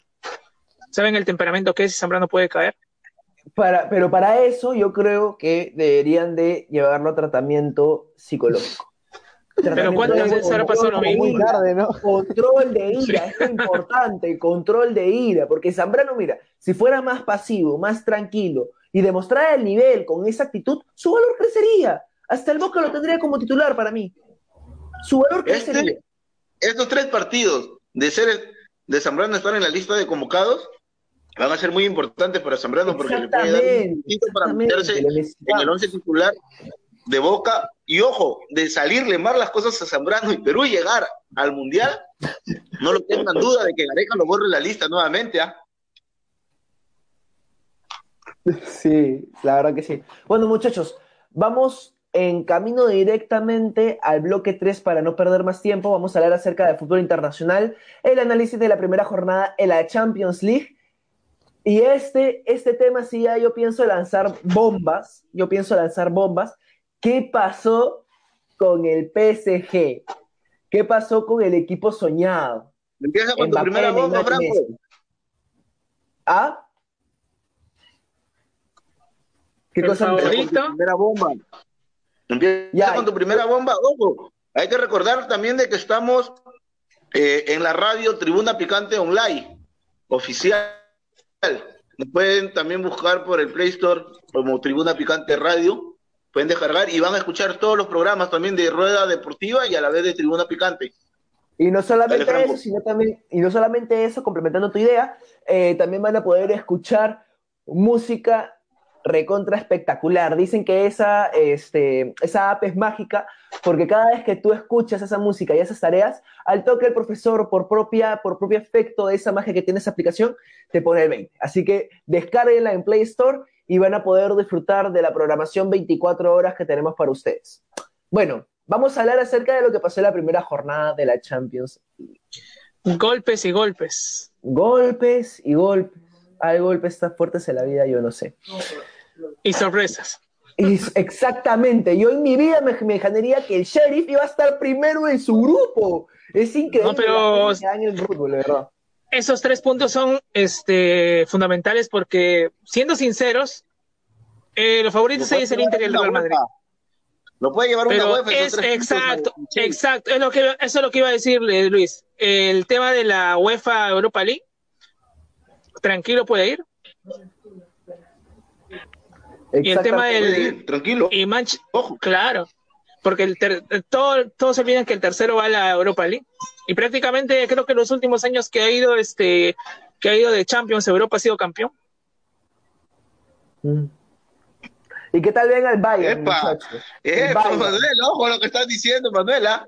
Estás diciendo de que si el Cherry va, tiene No, la gran no, posibilidad de llegar No, no, no, no, yo te estoy, UEFA. No, te estoy dando, te estoy, no, te estoy dando un dato también, no.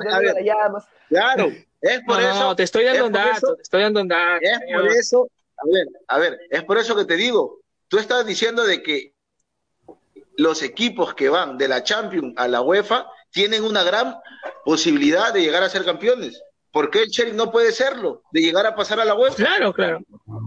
Porque tu Pero no me estoy aventando que va a ser campeón, obviamente que no. ¿Sabes por qué? No, no, no, no, no, no, no, no. Es por eso ah, que digo. Es por eso que digo. Hay una gran probabilidad. Es por eso que te digo, hay que escuchar bien. Se conectó el gran Dino Villalba el gran Dino Villalba que está siendo dominado, dominado para los premios eh, Paraná, ¿verdad, Dino? En Paraguay. Exacto. Exactamente, ¿qué tal? Dale, ah, dale, Dino, tu Dino, ¿qué tal? ¿Cómo estás, Dino? Buenas noches. Un gusto volver a ¿Cómo verte. están, amigos? ¿Qué tal, José? ¿Cómo estás vos? ¿Cómo estás, Luis? A toda la mesa, ahí a Manuel y a Franco. Están en la mesa ahí Un también. gusto volver a trabajar contigo. parece que está en un boliche, Franco, ahí. Sí.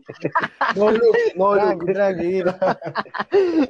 No, Dino, no, quería darte la bienvenida al programa. Te- ya Dino es conocido, es conocido de la casa y tenemos un par de minutitos, Dino, así que queremos que nos Coincido lo, que dijo, lo que dijo, toda la información Luis, coincido, ¿eh? Coincido lo que Dale, dijo. Luis. Hay equipos también en, en América, hoy en día, muchos grandes, que le conviene jugar la Copa Sudamericana para ganar prestigio, plata y también una copa más, que jugar la Copa Libertadores, ¿eh? porque cada vez eh, eh, cuesta más ganarle a los equipos brasileños, a Boca o a River, así que algunos equipos también, yo te diría, un Independiente, un Olimpia, están pensando también clasificar a la Copa Sudamericana y ganar la Copa Sudamericana, que es mucho más fácil que ganar la Copa Libertadores. Coincido con Luis eso, ¿eh? Coincido con Luis. Sí, no, no es el mismo caché, pero definitivamente te da, ¿no? O sea, para el presupuesto, Olimpia es un club que goza de mucho presupuesto, Dino, no me, no me vas a dejar mentir. Yo creo que para, caro. para la, Sudamericana está sobrado Olimpia. De, de Sí, todas aparte maneras. que viene hace 4 o 5 Libertadores con campaña muy, pero muy triste, ¿no? Digamos, para la historia de Olimpia, casi eliminatoria, quedar eliminado por casi 9 goles en dos partidos es terrible, y la anterior no entró a la fase de grupos, me acuerdo, no, no pasó a octavo de final, quedó afuera en, en el grupo. Así que se está pensando en el Olimpia hoy por hoy, también está ahí peleando a ver si puede entrar a la Libertadores o no el año que viene, pero no se ven con malos ojos tampoco en jugar la Copa Sudamericana, porque es una copa que paga 6 millones de dólares casi. Si ganás, jugar la Recopa. Si ganás, jugar la Suruga BAM. Y atención, que es más fácil ganar la Sudamericana que la Libertadores. Yo coincido también contra los equipos brasileños. Hoy por hoy no se puede competir. ¿eh? Si no tenés la Jugar misma con un equipo billetera. brasileño es como jugar con un equipo inglés, Dino. Muy difícil. Muy la difícil. La. Muy difícil. Dino, Dino, Dino, voy, con una, Dino, voy con una de que es algo referente a la selección paraguaya. A ver, Eh, el Toto Berizzo, esa es una. Y los hermanos Romero, tengo el dato de que uno de ellos vuelve al Corinthians o al Sao Paulo, creo. No, No, eh, Sao Paulo, video explícito de Hernán Crespo. Para complementar, yo tenía información de que podría haber una oferta del, al- del Barcelona, de los hermanos Romero. A ver, no sé si tú tienes alguna información de, Barça de España de- el Barça, el Barça. o el Barça de Ecuador. O el Barcelona no, de Ecuador. El, el Barça de España, te lo juro que en- en- lo, lo vi, te- tenía una info esa, se me pasó, pero quería preguntarle a Dino. No, fue un chiste. No, no, sí, sí, fue un chiste, optimista. fue un chiste, fue un chiste hoy a la mañana, me mandaron ese chiste mismo que no se podía creer. Yo dije, bueno, Barcelona, Guayaquil, sí, porque como tú Ecuador paga, dirías, fue una boludez. eh, e- e- e- Ecuador puede ser porque paga grandes contratos, ¿no? La Liga Ecuatoriana está pagando Jefe, muy Ecuador es una liga que hay plata, hay mucha plata en la liga ecuatoriana. Tuvieron Sí. el placer de traer a Valencia, imagínense, a este jugador Sí. tan famoso y que es un ícono en el, en el United. Pero dale, Dino. El tema del día fue, ¿no? La de vuelta a la internación del Rey Pelé, ¿no? Que cayó de vuelta en terapia intensiva. Fue el tema del día. sí. Sí, sí, sí, sí, sí, sí, sí. Ya que tocaste ese, ese tema, una pena. Una, pero una gran, pero gran pena. Se, El mejor del mundo. Pelé. En lo personal, discrepo con contigo, José. Discrepo Para para mí el mejor del mundo, el mejor del mundo, creo, Dino, vamos, vamos a, a- a llegar al mismo punto, creo que ya está al lado de su gran amigo, porque los dos son dioses y están arriba, que es Diego Armando. Pero bueno, dale Dino, Creo que sobre lo del fueron, Toto Berizzo. fue- el Toto Berizzo, que bueno, que ganó y respiró, pero no sigue gustando, no sigue convenciendo, pero bueno, matemáticamente tiene chance, ¿no, Luis? Y bueno, lo están respaldando la Tú no le tienes fe al. Toto Berizzo, Dino. Uy, lo Dino lo veo muy serio hoy. ¿Qué pasa, Dino? ¿No el, Toto, el Toto Berizzo a veces te complica, ¿no? Con lo- las formaciones que pone, con los jugadores que pone, es muy bielcista, ¿no? Ah, Es medio raro para dirigir. Pero bueno, matemáticamente Paraguay tiene chance, así que hay que darle el respaldo, creo. Ya a la PF se lo dio el respaldo, ¿eh? Va a terminar Ahora- el contrato, se lo dio. Franco, Dino, que te- ¿tienes alguna intervención para el gran Dino Villalba? No, simplemente que, este, más que todo, concuerdo contigo, yo creo que Paraguay, eh, matemáticamente, eh, para mí podría ir a un mundial, eh, de hecho, con el nivel que están demostrando. En mi opinión, podrían eh, ganarse Repechaje. uno de los cupos, uno de los Un cupos. repechaje. Yo creo que en estos tres, part- en estos tres partidos, ¿no, Franco? Puede pasar cualquier todo. cosa, ¿no? Yo Puede creo que- que, que sí, esta, esta, esta para mí es la, la, eh, la fecha en donde se define un montón de dudas. Porque para mí ya quedan esta, el mes de noviembre, y ya se acabó. Para esta mí. fecha Sí. ya se elimina Venezuela. ¿eh? Esta fecha ya se elimina Ya, Venezuela. ya, ya esta, esta fecha triple es decisiva para, para los clubes eh, que mm, para los clubes, para los equipos que tienen posibilidades de ir al mundial. Perú, Paraguay, este Brasil ha hecho que ya va Argentina, este Ch- Y atención- Chile también, porque Ecuador- si Chile pierde acá, como dicen, fuera del mundial también. Entonces, yo creo que Ecuador tiene cupo seguro ya, la verdad. No creo que Ecuador se desinfle a estas alturas. Ojo que si Ecuador en estos tres partidos no saca buenos resultados, puede bajar del tercer puesto al quinto o al sexto, puerto, sexto puesto. ¿no? Y ya le ha pasado bueno. a Ecuador. Sí. Pero no creo que esta vez se desinfle, ¿ah? sinceramente. Yo creo que es muy complicado que este Ecuador de Alfaro eh, se desinfle. No, no lo veo posible, no, no lo veo probable, porque de verdad Ecuador viene muy firme. Y si es que Ecuador no, no va a este mundial, yo creo que sería bien decepcionante para Ecuador, porque es que está haciendo o tiene mucho material que no se pensaba a inicios de año o a inicios de eliminatoria que ahora lo hemos visto que, que- que es muy bueno, ¿no? Tiene jugadores como Gonzalo Plata, eh, Gonzalo Plata mil veces mejor que Vinicius, creo. Increíble. Y, y tiene, tiene condiciones. Y Alfaro creo que, ha- bueno, ha tenido sus errores, como por ejemplo, por ejemplo contra Perú, que no le pudo ganar. Eh, creo que ese fue el peor partido de Alfaro. Pero por lo demás, eh, ha sido un trabajo muy, muy impecable. Además, Alfaro ha sido un entrenador histórico, campeón de la Sudamericana, creo que con Arsenal de Sarandí. Y bueno, a- a- a- es un, es un técnico de jerarquía, definitivamente.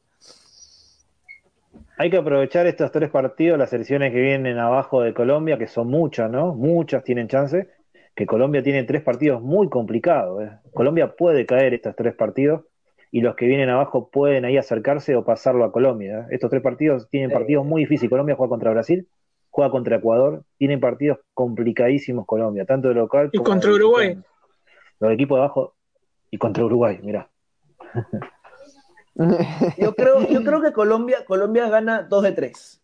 Para mí, 2 de 3. 2 de 3.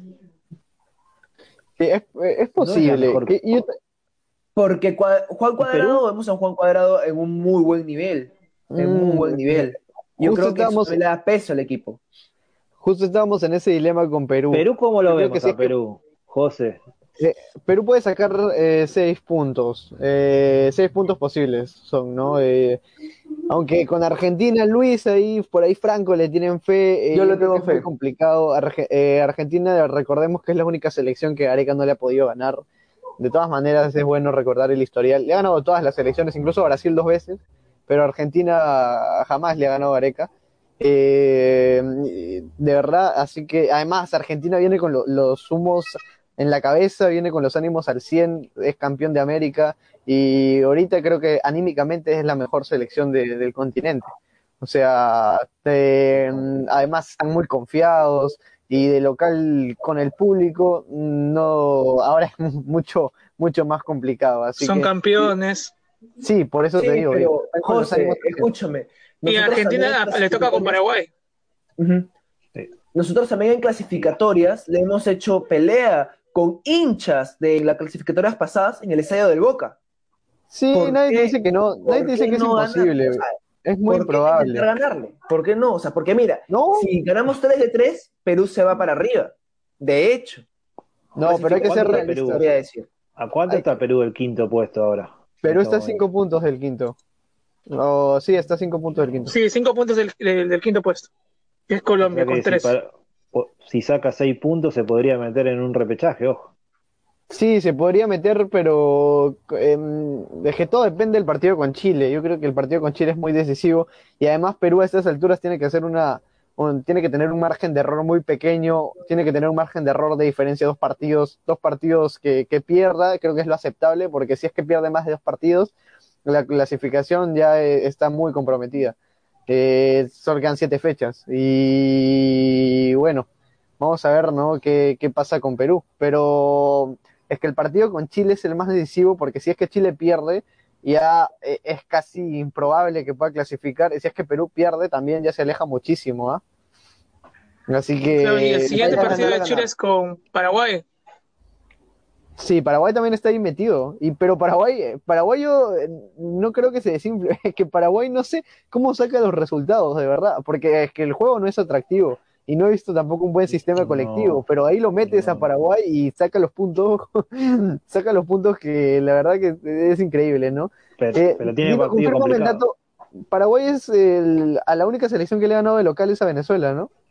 Sí, muy flojo, ¿no? Muy flojito. De local, no sé qué, qué le pasa a Paraguay. Eh, Era, hace Muy unos flojo. 10 años esto era imposible, impensable, ¿no? Muy Un- flojo. Y de visitante también que le está costando muchísimo ganar. Y de local ganó uno solo, como decís vos. Bueno, y el, y el próximo y el último partido contra Venezuela fue el único. Y venía bien de visitante, pero perdió con Ecuador. Venía invicto de visitante en, en esta eliminatoria, pero perdió con Ecuador.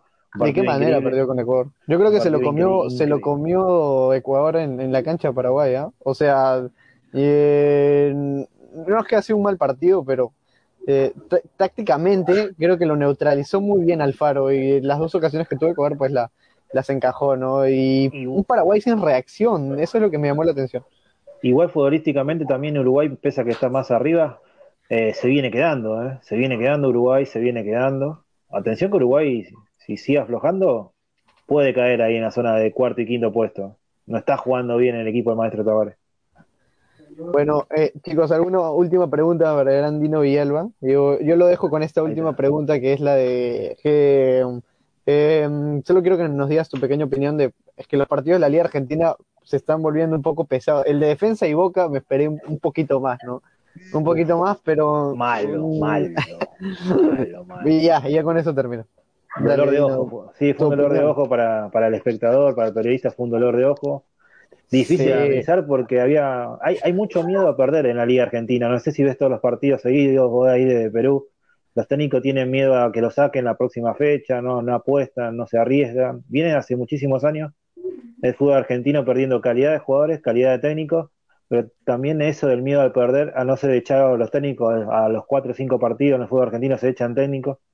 Así que nadie propone, ¿no? Es un fútbol aburrido, eh, mezquino, no hay grandes jugadores, grandes virtudes como en otras décadas, me acuerdo en los 90 que estaba Maradona, Francesco, Liberón, Kiri González, una época dorada, ¿no? Burruchaga. En estos tiempos no hay esa clase de jugadores ricos. Una porque emigran a los fútbol de otras ligas, ¿no? Ya ni Europa, ni México te diría, ¿eh? Se van para Ecuador, se van para Paraguay, se van para Venezuela, todo donde se cobren dólares, los jugadores argentinos se van, porque la crisis económica argentina, la moneda está muy devaluada, así que los jugadores no quieren jugar más en la Liga Argentina. No es, es la realidad hace muchísimo tiempo, ¿no? El tema de contractuales, el tema del dólar. Eh, Argentina atraviesa una de las peores economías, hace 20 años que Argentina está atravesando esto, y eso repercute en el fútbol también, ¿no? Listo, Dino. Muchísimas gracias por acompañarnos el día de hoy. Gracias por cedernos un poco, un poco de tus minutos. Eh, muchachos, últimas palabras para ya ir cerrando el programa. Dale, Luis. Nada, como siempre, un gusto estar con ustedes, muchachos. Manuel Franco, el analista José Reinafarge. Y bueno, Dino Villalba, ni qué decir. Dino, tienes unos minutos para que puedas invitar a todo el público que nos está Bien. viendo por la plataforma de Rueda Deportiva y a la vez también por la radio online de Tribuna Picante para que puedan votar para el premio que fuiste. Sí, el lunes nominado 20, lunes Paraguay. 20, lunes 20 de septiembre cierra la votación, tienen que entrar en el Facebook de la página eh, Vox Populi Pi, ponen así Vox Populi Pi, entran al Facebook, votan ahí, hay un link que votan. Y el próximo sábado 25 de septiembre estaremos ahí en la, en la gala, ¿no? Que son tipo los Oscar acá en Paraguay y es el premio más importante a nivel televisivo y radio. Estamos nominados como mejor programa deportivo, Magazine Deportivo, así que pueden entrar ahí y votar ahí a todos los amigos peruanos. Eh, se meten en la página Vox Populi Pi en Facebook y, votan. Ahí Magazine Deportivo, pueden votar tranquilamente, así que el lunes 20 cierra la votación, después va a estar votando el jurado también, y bueno, el voto del público es una parte importante también dentro de la nominación. Sábado, 25 de septiembre, 22 horas, de Paraguay van a ser los premios Paraná, hace más de 25 años que estos premios son los más importantes dentro de Paraguay, que son primo hermano de los premios eh, eh, Martín Fierro de Argentina. Son primo hermano porque el creador es, un argentino que está en Paraguay radicado hace 30 años y creó los premios Paraná acá en Paraguay. De todas maneras, dejo, dejo el link en la descripción para que puedan entrar directamente. Tienes mi voto asegurado hoy, ¿no? Listo. Un, abrazo, muchachos. Un abrazo. Y Les a los amigos Franco Castro, Dino Vilalba, José Reina Parge, Manuel Fabián y Luis Gómez. Y nos estamos viendo el, en la próxima edición de Rueda Deportiva. Un abrazo, cuídense.